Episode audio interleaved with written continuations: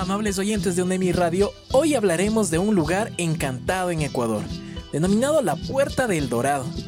Así es, se trata de baños de agua santa.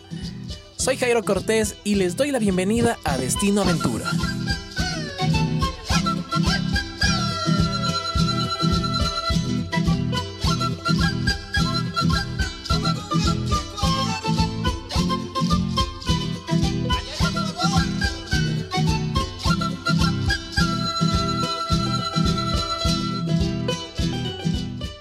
Llamada también Ciudad del Volcán, destino turístico para todos los ciudadanos del mundo que disfrutan de la aventura y de los deportes extremos, a tan solo tres horas de la capital ecuatoriana.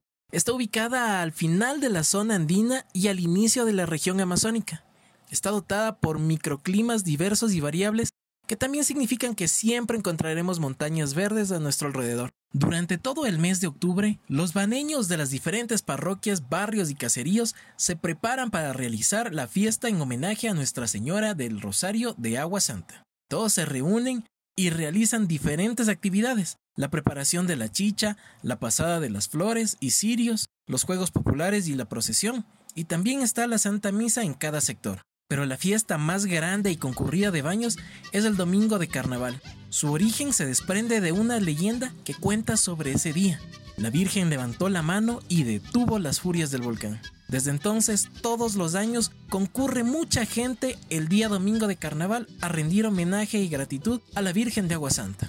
Aquí encontramos muchas cosas. Una variedad de golosinas realizadas por los pobladores, las melcochas, los alfeniques, son lo más buscado. Una comida exquisita, por supuesto, es lo que encontramos en cada una de las esquinas.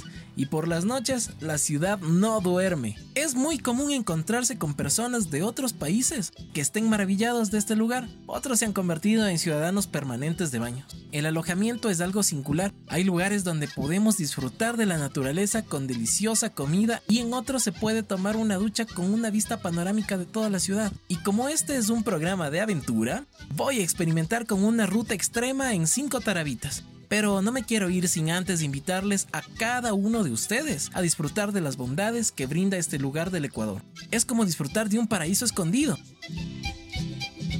Vengan, visiten, reactivemos juntos el turismo y al país. Aquí los espero. Reportó para UNEMI Radio, Jairo Cortés.